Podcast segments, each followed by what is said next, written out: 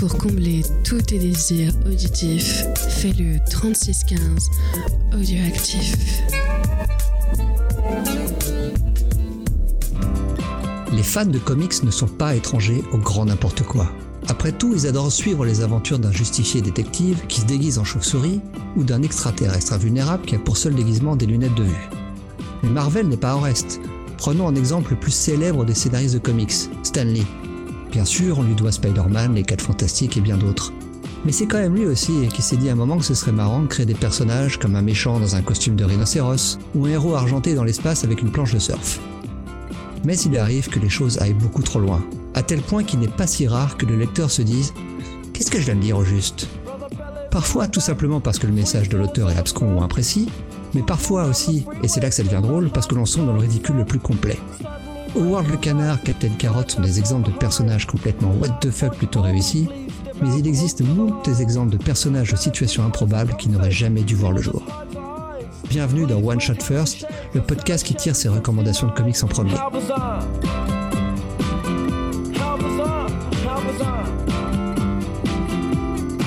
Dans cette émission, on va parler d'épisodes uniques, qu'ils soient mythiques ou méconnus, adorés ou détestés, et essayer d'expliquer pourquoi ils sont importants dans l'industrie du comics. Je suis Gré Pigeon, et pour m'accompagner bien sûr, j'ai avec moi mon compère bourguignon, bien chelou, mais jamais relou, à savoir Spades. Salut Spades. Comment vas-tu Gré Ah ça va super, écoute là j'ai passé une soirée à lire tout ce que tu m'as choisi. J'ai bien ri et en même temps je te hais. Ah, je, J'espère que le, le sentiment est réciproque. je t'avoue que je te détestais un peu pour certains de tes choix. C'est franchement, je crois qu'on a fait très fort pour se pourrir la vie mutuellement tous les deux. Donc ce que je l'ai oublié de pré- préciser dans mon introduction, c'est que on est le 1er avril au moment où sort cet épisode et effectivement on s'était dit ah, qu'est-ce qu'on pourrait faire pour surprendre nos auditeurs et on a décidé de se surprendre avant tout nous-mêmes en choisissant les épisodes les plus bizarres qu'on ait pu trouver dans le comics.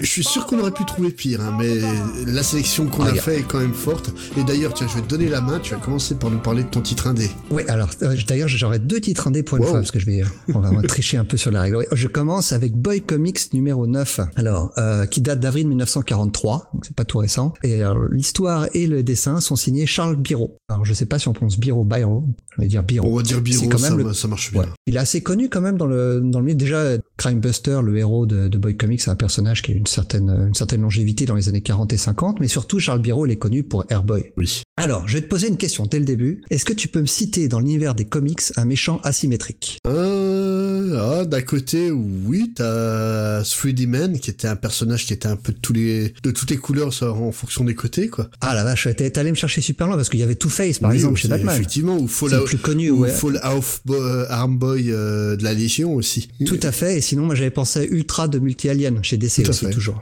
Alors, à cette liste quand même assez courte, hein, on arrive à en citer 4 ou 5, mais je pense pas qu'il y en ait beaucoup plus, il faut ajouter Ishii de Charles Biro. Donc c'est un criminel qui a eu la vie courte puisqu'il va apparaître que dans ce comics, donc ce Boy Comics numéro 9. On va comprendre pourquoi il n'apparaît que dans un seul numéro d'ailleurs. Alors il s'agit d'un personnage dont le côté gauche est une fan fatale, alors que le côté droit ressemble à un criminel qu'on aurait pu voir dans Dick Tracy par exemple. Ah oui, c'est un criminel très très endurci, hein, son côté droit. Ouais. Très très très méchant. On le voit sur sa tête qu'il est très très méchant. Alors il a un slogan, le- ce, ce personnage-là, euh, qui consiste à dire que le plus mortel de l'espèce, c'est la femelle, le plus fort de l'espèce, c'est le mâle. Combinez cela avec un instinct de tueur et vous obtiendrez le tueur le plus rusé, le plus vicieux, le plus diabolique de tous les temps. N'empêche, c'est vachement égalitariste hein, comme personnage, parce que ça réussit à être insultant pour les, les deux sexes. Alors, euh, enfin, et, et le lecteur, il est pas insulté peut-être en lisant ça? D'ailleurs, venons-en à l'histoire du comics. Tout d'abord, on a l'introduction de ce personnage-là, le, le- le méchant de l'histoire, euh, qui n'est jamais nommé. On va l'appeler I ou She. Je sais même pas comment je, si je dois dire lui ou elle. C'est, on sait pas. Donc, elle séduit en tout cas de son côté masculin séduit sa, fu- sa future épouse et sa femme. Et en quatre cases, il épouse sa, future femme, qui est la propriétaire d'une maison. Euh, et comment il fait pour la séduire? Il cache en fait son côté féminin grâce à un chapeau qui dissimule plus ou moins. C'est plus que moi. En fait, à chaque fois, on la voit que de profil. Nous, euh, donc, on, quand, on, quand, quand elle est en femme, on voit le côté, le- son profil femme, et quand il est en homme, on voit son profil homme. Mais, euh, enfin, le- la suspension d'incr- d'incrédulité, elle a son paroxysme. Là, j'ai jamais vu un truc pareil. Jamais tu peux croire un truc pareil. Ah, je t'avoue que franchement, c'était très drôle. c'est peut-être l'un des meilleurs épisodes hein, qu'on a choisi. Ouais, par contre, il est un peu long. Hein. Ouais. Il est hyper long par pour l'histoire que ça raconte. euh, ouais, il doit faire euh, 16 ou 17 pages, euh, 14 pages de moins, ça aurait été pas mal. Hein. Mm. Mais bon, j'exagère un peu. Alors ensuite, la femme, euh, elle va se rendre compte qu'elle a fait une erreur en épousant ce- cette, cet homme-femme. Après Euh, deux ans de mariage, je Ah, crois. ouais, que- je, je crois que, je crois que c'est ça. comment, comment tu arrives à cacher ton côté Eh ben, avec, le chapeau, avec le Ah chapeau. bah très grand chapeau elle, elle se rend compte en faisant tomber le chapeau et c'est, et c'est de dos qu'elle voit qu'il y a un problème parce qu'elle se rend compte qu'elle a les cheveux longs d'un côté. Alors là, le malfaiteur, qu'est-ce qu'il fait? Il va, se, dé- il va se débarrasser de sa femme, prise de judo, hop, après il lui saute dessus, elle meurt. Normal. Donc après, C'est violent le judo. ouais, non mais la scène elle est vraiment n'importe quoi, mais il y a pire. Il se décide qu'il va enterrer sa femme à la cave, et là il y a le chat qui l'attaque, et il donne un coup de pioche au chat. Bah, T'as vu la gueule du chat C'est vrai que ça, ça de l'enfer. Alors là, donc là, on a eu la présentation du méchant qui est quand même très très très méchant, et c'est là qu'intervient le héros de l'histoire, enfin le héros.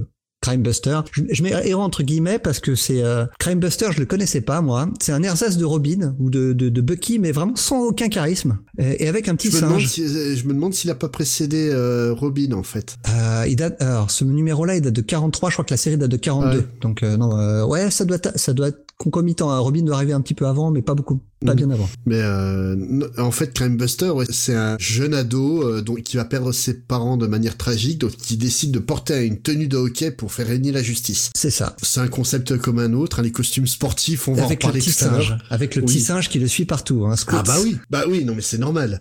Euh, Batman, il a Robin comme euh, comme singe avec lui. Lui, il a Crime Buster et la Squid. voilà. Alors euh, le- d'ailleurs donc euh, le Crime Buster va se retrouver mêlé à cette histoire parce que un des locataires s'est plaint du vacarme engendré par la mort de la propriétaire de la maison. Donc une fois que Crime Buster va se rendre compte du meurtre, il va tout de suite rendre compte lui qu'il y a quelque chose qui va pas avec, cet homme-femme et il va tenter de l'appréhender, mais euh, en fait euh, c'est un petit peu ce qui fait le sel de cet épisode, c'est que le, ce, ce personnage lui, elle, elle utilise tout, tour à tour son profil masculin féminin. Quand elle veut se battre, donc là c'est son côté masculin qui prend le dessus, et quand euh, il veut séduire les badauds, c'est son côté féminin qui prend le qui qui permet de s'échapper ou d'envoyer des gens pour aller taper le jeune garçon. Hein. En fait, passer la page 4, c'est ça devient un épisode de Benny Hill. Ouais, c'est ça. c'est exactement ça. Jusqu'à la fin de la page 16. C'est absolument débile. Euh, parce que le personnage est toujours décidé de profil et ça fonctionne jamais. Mais absolument jamais. mais c'était tellement drôle. Alors moi, ce qui m'a fait encore plus rire, c'est la fin, hein, parce que quitte à spoiler, allons-y gaiement. Crimebuster va finalement réussir à l'attraper et Ishi, euh, comment elle finit? Ou il finit? Sur, Sur la, chaise, électrique, tant qu'à faire. Ouais, bah oui, parce qu'on est dans les années 40 et surtout, le crime ne doit jamais payer et surtout pas dans les comics. Donc, euh, en fait, à ce jour, on n'a jamais revu ce personnage. Est-ce qu'on en a envie? Je ne sais pas. Tu veux pas d'une adaptation euh, au cinéma de, de cet épisode? Ah, ce serait énorme, ça serait énorme. Ça, tu prendrais qui comme acteur? Bon, Kevin Smith déjà à la réalisation, c'est sûr. Ouais, Et puis Nicolas Cage. Nicolas Cage, ouais, ah oui. parfait. Ah oui, tellement. Il serait parfait.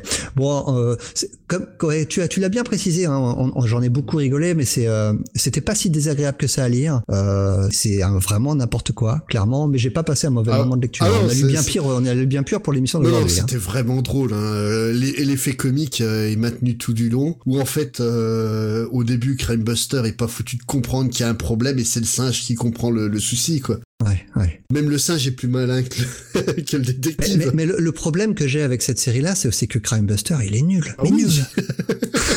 c'est un idiot. Oui, oui. Il rêve que d'une chose d'ailleurs, c'est de s'engager dans l'armée pour aller parce qu'on est en 43, donc je pense qu'il y a un petit message à peine à peine voilé euh, derrière tout ça euh, qui valorise le combat, mais on lui on lui fait comprendre qu'il est un peu trop jeune, mais bon, il est pas trop jeune pour affronter des euh, des espèces de je je saurais même pas comment qualifier ce personnage en fait. Ah oui, c'est c'est c'est beau hein, le Golden Age. Il y a des fois on, on trouve des petits bijoux comme ça. Et bien sûr, cet épisode comme il est en dans le domaine public, Il est disponible et on vous le met sur le site à la lecture. voilà, on, franchement, on vous le mettra, on vous le mettra passe- directement dans le billet. Faut aller le voir, vraiment, c'est très drôle. Hein. Passez pas à côté, ouais. C'est c'est vraiment un petit bijou. Bon, on enchaîne avec un comics que j'ai beaucoup moins apprécié, hein, que tu nous as choisi. C'est euh, un titre chez Marvel.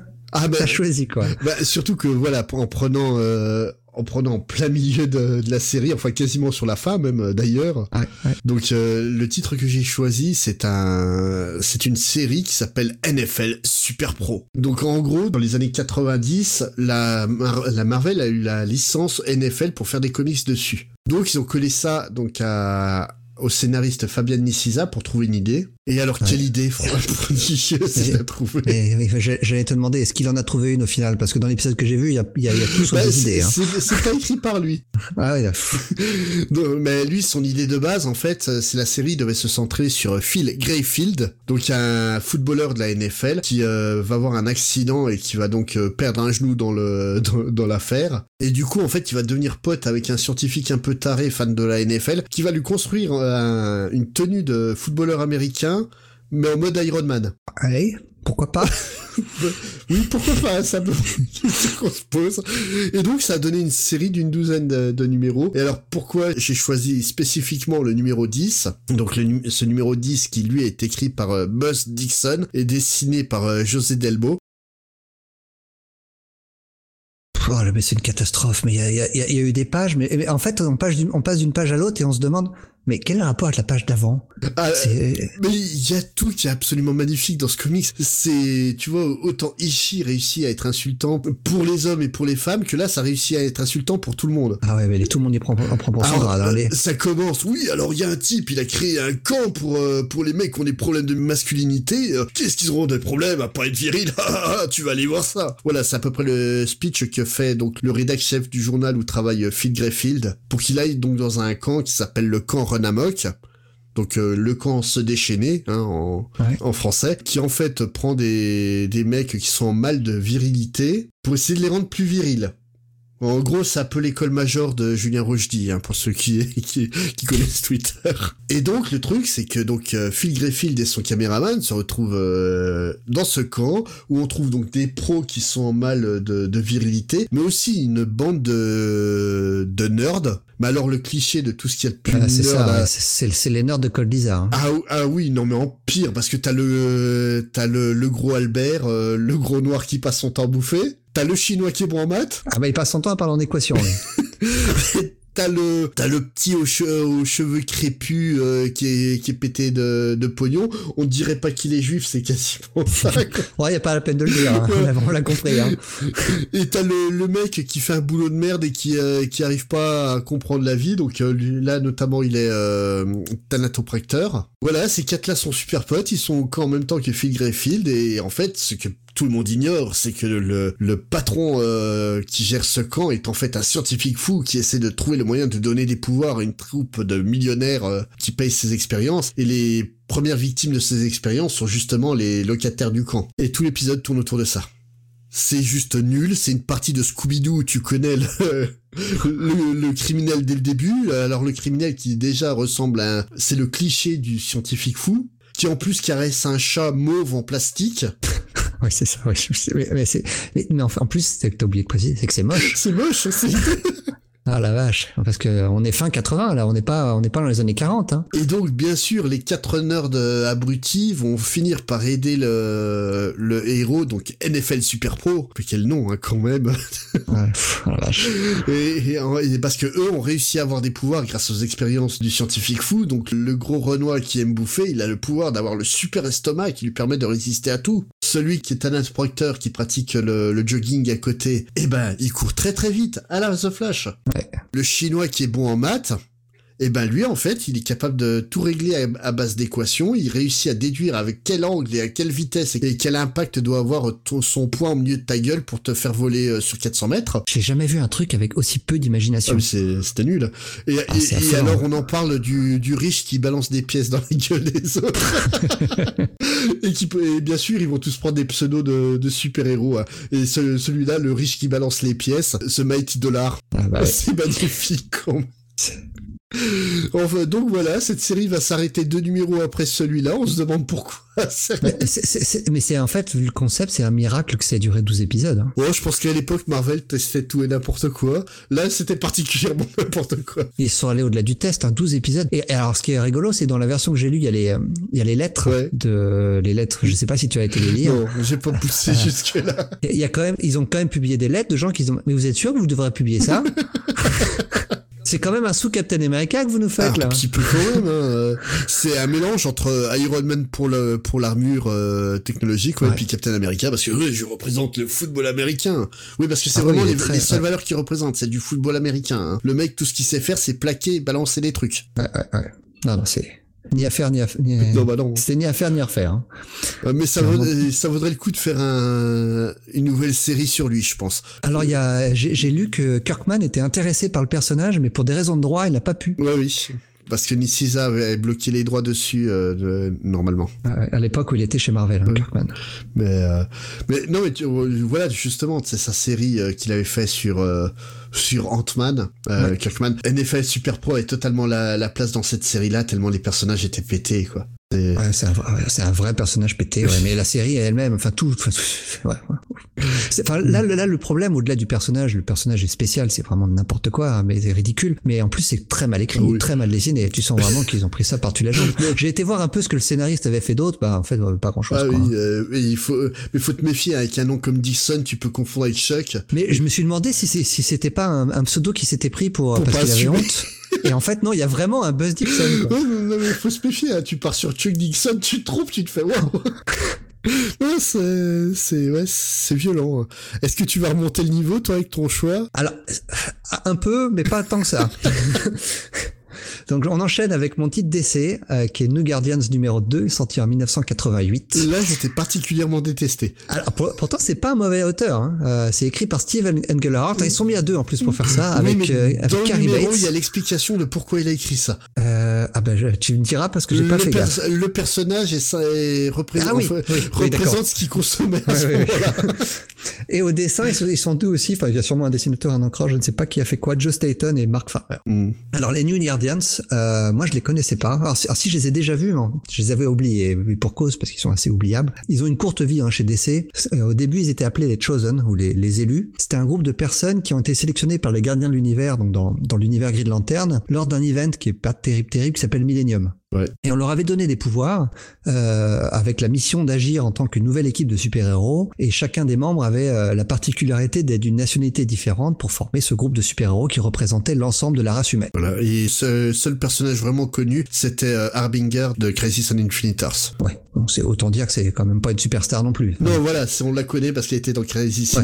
in Infinite mais sinon, euh, Mais voilà. sinon, tout le- tous les autres étaient des nouveaux persos qui étaient euh, ouais, une nouvelle équipe. Quoi. Pour- à la limite, pourquoi pas hein, Tu mets un bon auteur dessus, ça peut, ça peut faire une série Ah sympa. il y, a eu- il y a eu des très bonnes séries qui se sont balancées euh, comme ça. Ouais. Mais là, Bah, disons que là, j'en ai lu deux épisodes maintenant, donc le premier et le deuxième dont on va parler là, et ça me donne pas envie de lire les, les, les dix autres parce qu'il y aura en tout 12 épisodes seulement. Alors dans ce deuxième numéro, euh, l'histoire consiste à voir s'affronter l'équipe avec un cartel colombien euh, mené par Snowflame. On va revenir sur le personnage de Snowflame. Et en même temps, ils vont faire peur à une peur grandissante euh, donc au sein de l'équipe dès ce deuxième numéro d'une potentielle infection au virus du sida qu'ils ont peut-être contracté lors de l'épisode précédent. Parce qu'ils ont été mordus par un vampire infecté par le sida. mais le pire, c'est que ce passage-là arrive en plein milieu sans prévenir qu'il y a- Ah ouais, ouais, non, il t'as- se t'as- passe un événement super important pour euh, l'intrigue de l'épisode 2. face au cartel, et d'un seul coup on revient à euh, oh là là, te disons que ça serait quand même dommage qu'on ait chopé le sida, non? Ah ouais, moi ça m'embêterait. Je t'avoue que ça m'embêterait un peu. Mais le pire, c'est C'est exactement ça. Donc l'épisode est complètement what the fuck. Le méchant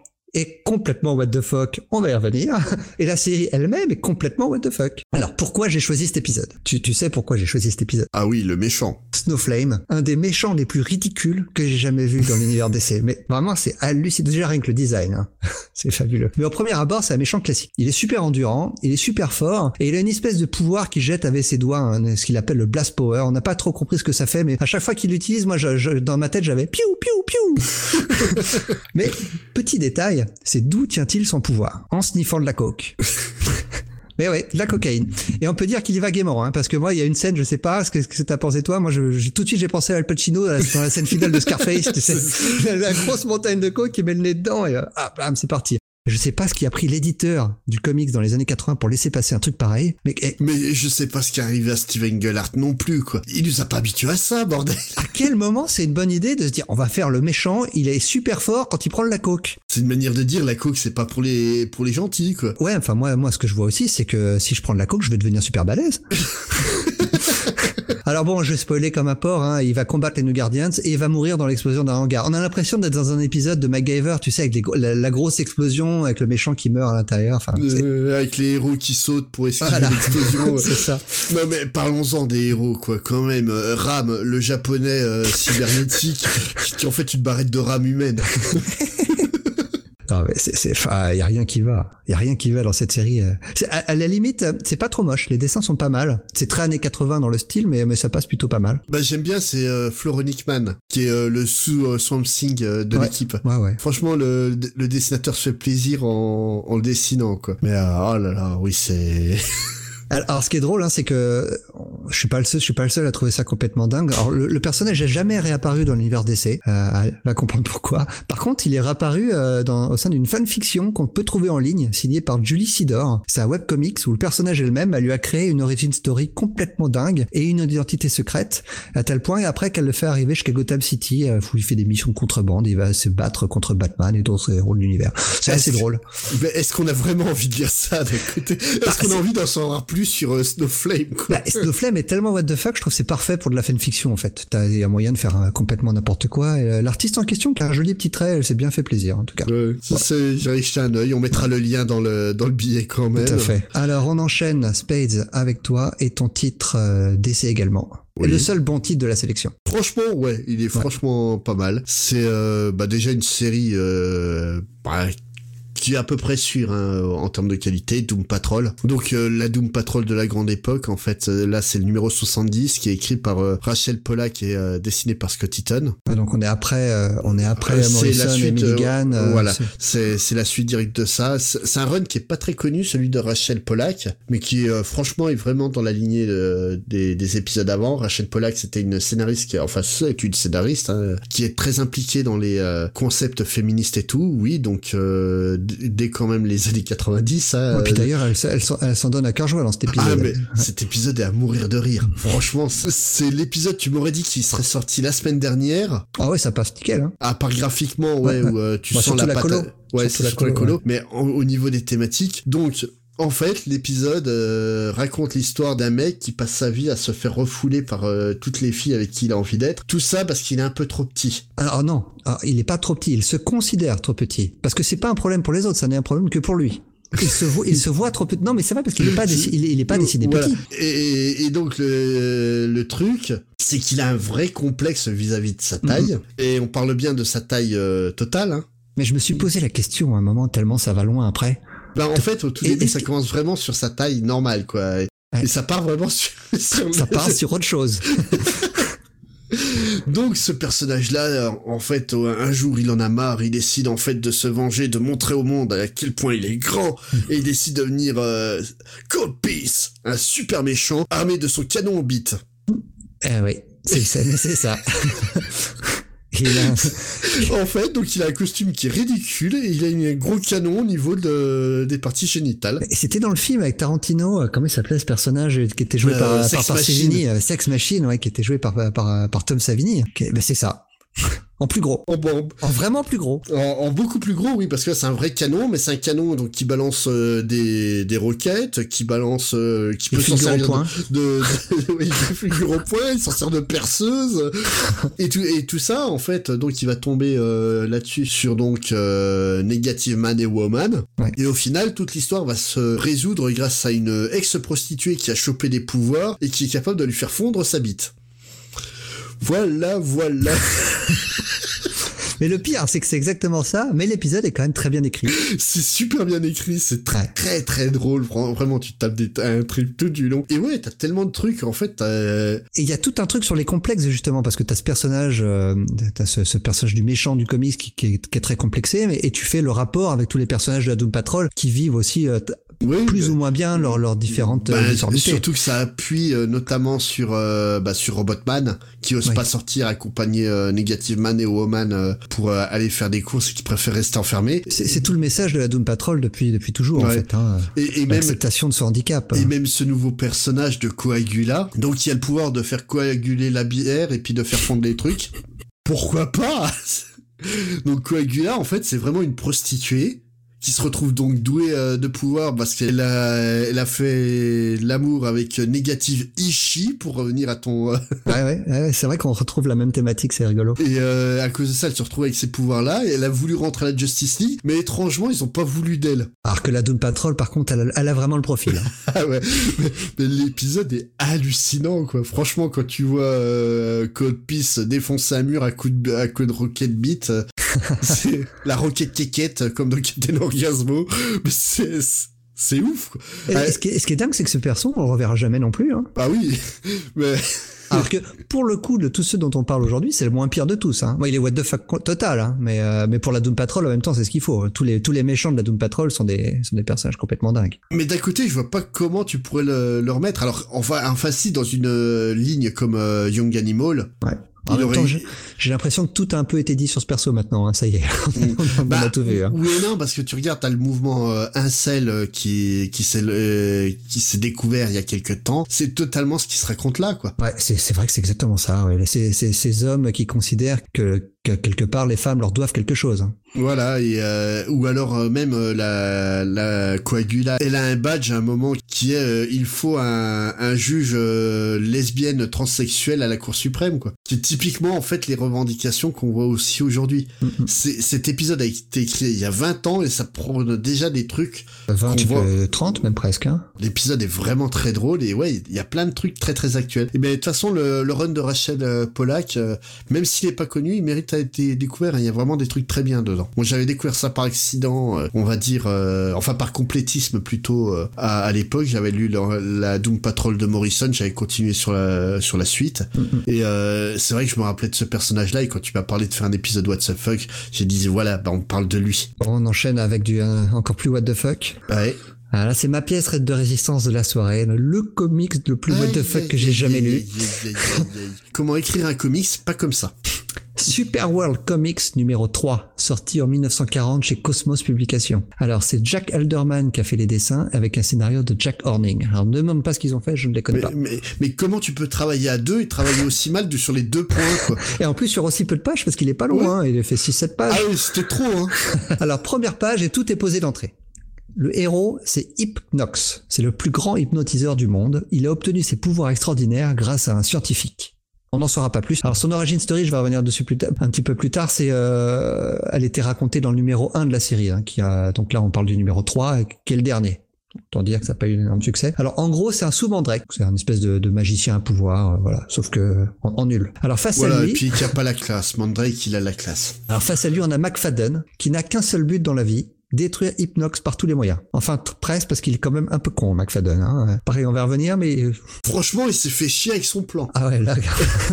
Alors, ce qu'il faut savoir, c'est qu'à cette époque, il existait un vrai McFadden, Bernard McFadden, qui était un éditeur à succès de la première moitié du XXe siècle. Il avait eu du succès notamment avec un journal qui s'appelait The New York Graphic et des magazines tels que Physical Culture. Et la rumeur veut que McFadden aurait orchestré la faillite du magazine Amazing Stories, qui était dirigé par Hugo Gernsback, Mhm. qui n'est d'autre que l'éditeur de ce Super World Comics. De là à dire que le vilain de l'histoire porte le nom de la némésis de l'éditeur, il n'y a qu'un pas, que moi je m'emprêche de franchir.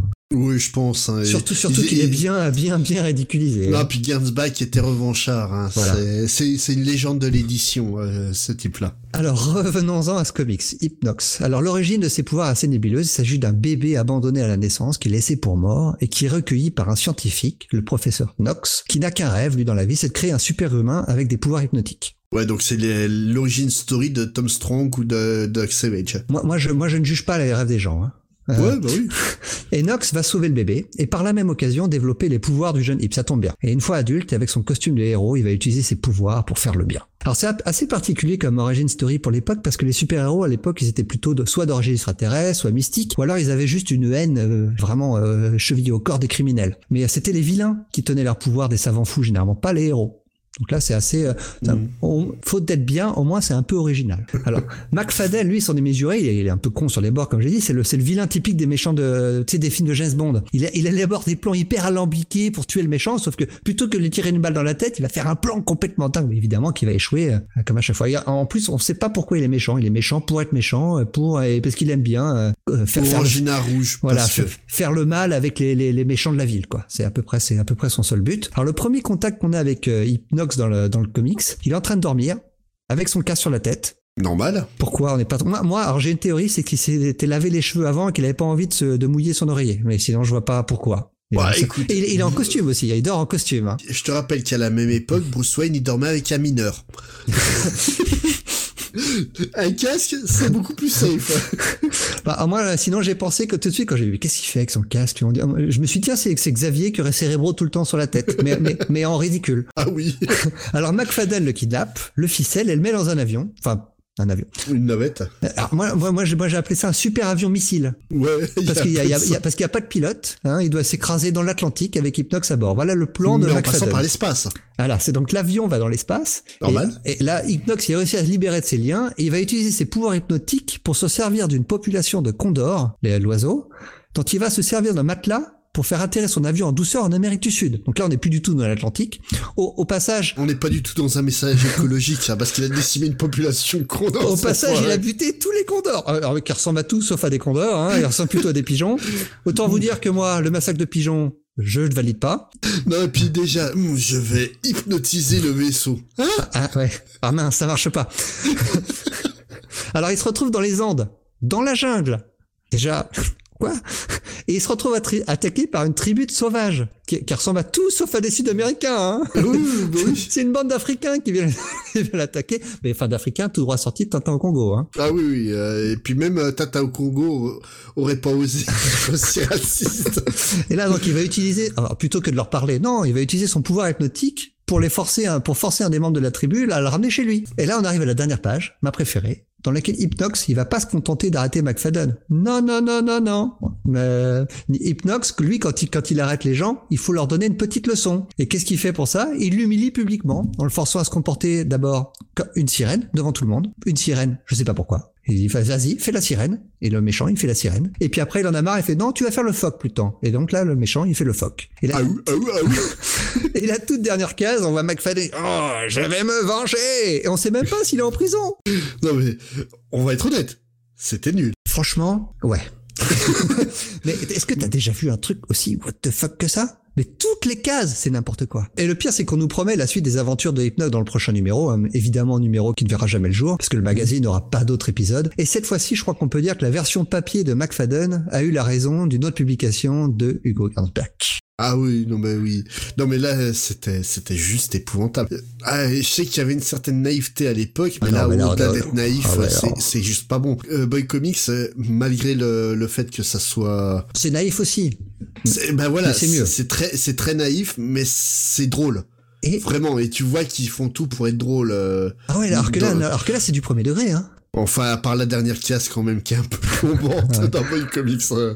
Ouais, dans les euh, comics, ouais, c'est un peu plomb pour la dernière case. Non, mais dans celui-là, c'est du premier degré. Hein. Je pense pas qu'ils se disent qu'on va faire, qu'ils, je pense pas qu'ils font exprès de faire n'importe quoi. Mais, mais, mais tu vois. Tu, tu vois que les mecs ne savent pas euh, du tout ce qu'ils font. Ils ont dessiné une case. Puis qu'est-ce qu'on fait après? Ah bah il va se passer ça. Ça, ça a l'air d'être un cadavre ski de personnes complètement bourrées, défoncées par le- la coque de Snowflake. Ouais, c'est ça. Et, et, et comme pour Boy Comics, d'ailleurs, ce, ce- cet épisode du Golden Age, euh, on, on va le mettre aussi sur le, sur le sur billet. le ouais. billet, ouais. Donc, euh, allez, allez jeter un œil, ça se lit très vite. C'est rigolo. Mm. Ouais. Allez, on va conclure avec ton dernier titre. Et là, je dois Ah, le dire. Je te, mais tellement, mais tellement, parce que c'est long, mais long. mais je crois savoir pourquoi c'est long. Hein.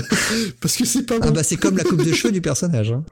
Ah oui, ah, là je suis sûr qu'en lisant ça, tu as sorti tes Santiago, ton Stetson, tu t'es fait tatouer le drapeau sud euh, Sudiste. euh, sud- j'ai, la, petite aussi, la petite cravate, tu sais, la petite cravate texane Ouais, là. Ah oui, ah, ça je m'en doute. Hein. Et puis t'as commencé à danser le Charleston. Ouais. Comme dans ces années 90 où à chaque mariage on était pourri par une musique. Achy Breaky Heart. Cyrus. euh, Putain. Chanté par Billy Ray Cyrus, qui est justement le héros de ce comics Marvel. Alors oui, c'est, vous- le héros de, de, de l'épisode numéro 1. Oui, ben à mon avis, il devait, c'est- il devait vouloir lancer une série un peu comme ils ont fait avec euh, NFL. Et puis, à mon avis, le problème, c'est qu'ils se sont rendus compte euh, dès les deux premiers épisodes que c'était de la merde, donc ils les ont mis ensemble pour faire un, un seul numéro, puis plus jamais en parler. Donc, c'est sorti en janvier 95. Billy Ray Cyrus, donc si vous ne connaissez pas, c'est donc un... Vous avez de la chance. Oui, déjà de base. C'est un chanteur de country qui a eu euh, son heure de gloire euh, dans les années 90. Il est surtout connu parce qu'il c'est le père de Miley maintenant. Maintenant, voilà, c'est le père de Miley Cyrus, euh, Anna Montana. D'ailleurs, on le voit régulièrement dans la série Anna Montana en tant que père de sa fille. Ça, ce qui tombe bien. pour- ouais. Et donc, Billy Ray Cyrus, son heure de gloire est arrivé avec le titre Eki Breaky Heart, qui est un morceau qui est sorti au tout début des années 90, et puis qui, en fait, quand tu allais à un mariage début des années 90, tu pouvais être sûr que le DJ à moitié bourré te sortait ça, puis tout le monde allait danser le Charleston. C'est, je crois, à ce moment-là que j'ai décidé que j'étais partisan de l'avortement jusqu'à la 36e année du fœtus. et donc, euh, début des années 2000, je découvre l'existence de ce comics. Et je me suis dit, forcément, faut que j'aille lire ça. Oui, je suis un peu maso.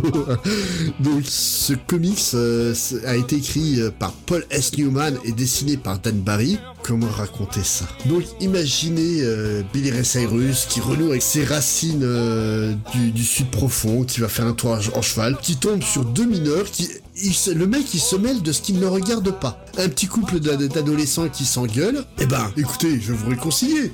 Je je vais vous inviter à un de mes concerts. Mais de quoi tu te mêles déjà, mec? Pourquoi tu veux le- leur pourrir la vie à ces gosses avec tes Ouais, c'est chansons? ça, mais, mais quelle idée les, les punir, quoi. Et- Moi, on m'offre des billets pour un concert de Billy jamais j'y vais. C'est punition, on est d'accord mais là, il tombe étrangement sur deux fans. Non, mais il faut savoir que Billy Ray Cyrus était une méga star dans les années 90, hein, vraiment. Et euh, donc les deux jeunes vont au concert. Après les concerts, c'est Hmm, vous passerez dans ma loge. Qui déjà, vous dites qu'à mon ton, c'est pas très sain. Mais quoi, Bah, je, voilà, je- je- je- je pense, je pense que c'est toi, là, parce que, à mon avis, Billy Ray Cyrus, t'es comme Michael Jackson. Il, a, il a pas de sexualité. Non, il faut pas se méfier. Pas besoin, c'est bon. Mais là, quand on voit la case où t'as donc les deux jeunes adolescents qui doivent avoir les 14-15 ans à peu près, Ouais, c'est ça, ouais. qui arrivent dans la loge et que monsieur est cul nu, euh, enfin tu vois que le haut du corps, mais quand même quoi, c'est... Pas très sain, un peu de décence, monsieur, quoi. Donc, il va décider de les inviter à venir faire du camping avec lui, et puis sa, sa manager, euh, Flika, qui a un nom de cheval, hein, euh, faut dire. Et euh, le camping va se faire dans un vieux fort euh, du Kentucky euh, qui a été abandonné suite à une guerre entre les, les colons et les Cheyennes à l'époque. Et pendant qu'ils sont là-bas, bah, on a des Cheyennes qui eux décident de renouer avec leurs racines, qui vont orga- organiser donc une sorte de une reconstitution en fait de la prise du, du camp. Et du coup, en fait, chacun va croire que l'autre camp est, sont des fantômes. Puis ils vont passer leur temps à se foutre sur la gueule virtuellement, quoi. Ah ouais, mais c'est vraiment n'importe quoi. Ah mais c'est de la merde. Ah Mais- ouais, vraiment, hein. Mais le pire, c'est la deuxième histoire. Ouais, parce que c'est vrai que déjà, mais en plus, quand j'avais vu qu'il faisait 50 pages et quand la première histoire se finit, je dis, oh cool, la fin c'est que de la pub. Mais en fait, non, il y a une deuxième histoire. Où là, la première histoire, ils se sont dit, ah, c'est dommage, on n'a pas poussé le concept assez loin. Donc là, on va l'envoyer dans le Moyen-Âge avec tout son, tout son groupe. Ah bah c'est H versus Evil Dead. Enfin, c'est plutôt, comment il s'appelle, non, le, Euh, le troisième film. euh, de- L'armée des euh, ténèbres. Voilà, l'armée des ténèbres, mais sans le côté, bah, sans, sans que ce soit bien. Voilà, c'est ça. C'est, déjà, tu enlèves H, tu mets Billy Cyrus, c'est non. Ouais, déjà, déjà. Non, un mec qui a des, une coupe de cheveux comme lui, non, c'est non. et de, de deux, enfin.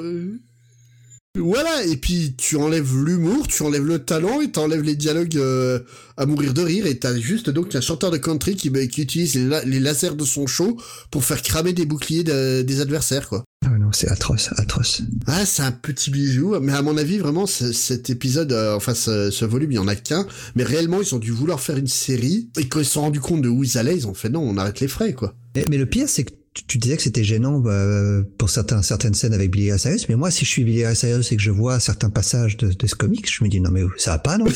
Ça va pas la tête Parce qu'il il passe pour un débile en plus. Ah oui, non, mais c'est, c'est la bonne patte, hein. c'est- y a rien qui va dedans, mais c'est, c'est ahurissant. Je sais que dans les années 90, enfin 80 et 90, Marvel était à fond sur, euh, sur le licensing. Il y en a, mais- eu- il y en a eu plein hein, des comics avec des, des musiciens. euh, Je, je pense que toutes les stars du rock y sont passées à un moment ou à un autre. hein. Ouais, mais, Mais, euh, mais celui-là, oh là là. Ah, celui- ah, Celui-là, c'était le top. Hein. Tu, vois- tu vois, je, je lisais les comics Kiss, euh, ça me faisait marrer. Mais là, c'est même pas drôle. C'est juste, t'es consterné, quoi. Ah ouais, alors c'est nul, vraiment nul. Et bien sûr, hein, comme tous les numéros dont on a parlé ici, il y en a aucun disponible en France. Ouais, là, il vaut mieux pas. Hein. Non, c'est là qu'on est content d'avoir les douaniers qu'on a en France. Ils ont vu ça, ils ont fait non, on laisse pas passer, hein, ça passe pas la douane. Hein. C'est c'est aberrant quoi. Mais et je suis sûr qu'on pourrait refaire un deuxième épisode avec euh, des comics encore pires que ça. Ouais, mais d'ailleurs, ce serait sympa si vous pouviez nous laisser en commentaire vos pires comics, hein, les comics les plus what the fuck que vous ayez pu lire, ça nous intéresse. Et euh, éventuellement, on en fera peut-être une sélection pour en faire un autre épisode. Ouais, ouais. N'hésitez pas. Ouais. Mais pour l'instant, on va vous laisser là. Et on va vous punir. Ah oui, parce que là, franchement, juste avant d'enregistrer, je crois que j'ai découvert le, comme disent nos copains de Giga Music, la pépite. Ah ouais, là, mais là, non. ah, je t'en veux, hein, encore plus que pour le comics. Alors déjà, av- avant de conclure, on, on va juste vous dire que vous pouvez nous retrouver sur comicsfr.fr et allez-y cette fois-ci, allez voir le, le billet de l'épisode parce que vous allez pouvoir Ouais. lire deux comics en entier. Voilà. Pas, pas forcément des super bons comics, vous allez pas vous, vous réveiller la nuit en y repensant, mais euh, c'est toujours sympa de Ah, voir des si, comics du ils vont Golden se Age. réveiller avec des flashbacks Et- du Vietnam. hein. Et, et ceux-là, ils sont, euh, ils valent un peu le détour quand même. Donc, Et euh, donc on va se quitter en musique avec que tu Ah, nous enfin en musique, comment Ouais. tu y vas Donc le truc, euh, c'est que comme tu me disais, à cause de ma sélection, t'as passé donc ta semaine à avoir euh, la chanson euh, la plus célèbre de Billy Ray Cyrus euh, dans la tête. la, Donc, seule, la seule que je connaisse. voilà, hein. euh, de toute façon, on, prend- Heart. on n'ira pas fouiller dans sa, dans sa discographie. Mais là, en fait, tu vois, je me suis dit, il faut trouver quelque chose de pire que ça. Parce que là, donc, Eki, on s'en est servi en fond sonore. Mais comment trouver pire? Eh ben, si on prenait une cover. Puis si on prenait une cover redneck rap Avec Billy Ray Cyrus lui-même en dedans. featuring et Larry King dans le clip, faut pas chercher. Surtout, allez voir le clip. Euh, ouais, Allez on, voir le on clip. va vous le mettre en lien dans le billet aussi. Mais là, vraiment en lien. On va pas vous foutre la vidéo en embed. Hein. Il en est hors de question. C'est, je crois, qu'on vient d'atteindre le summum de la beaufrie. Oui. Je crois que c'est ça. Donc on vous laisse avec de la country rap euh, redneck euh, avec des filles à cul nu habillées en Chatterton. Donc Dog 22 et Eki Breaky 2 featuring Billy Ray Cyrus. Allez, ciao et désolé. Salut. It happened cause I happened to meet up with Billy Cyrus. It happened cause I rang the alarm and broke the silence. It happened cause I'm sipping on that good Kentucky whiskey. It happened cause I'd rather be lucky than good. Don't tell my home, my achy breaking heart. I just don't think it understand. And if you tell my home, my achy breaking heart, it might blow up against the fan. Baby, I don't On you like liquor. I swear you're hundred proof. And if I forget to mention, you got my attention. The only thing I'm asking you to do. Don't tell my home, my achy breaking heart. I just don't think it understand. You say what? And if you tell my home, my achy breaking heart,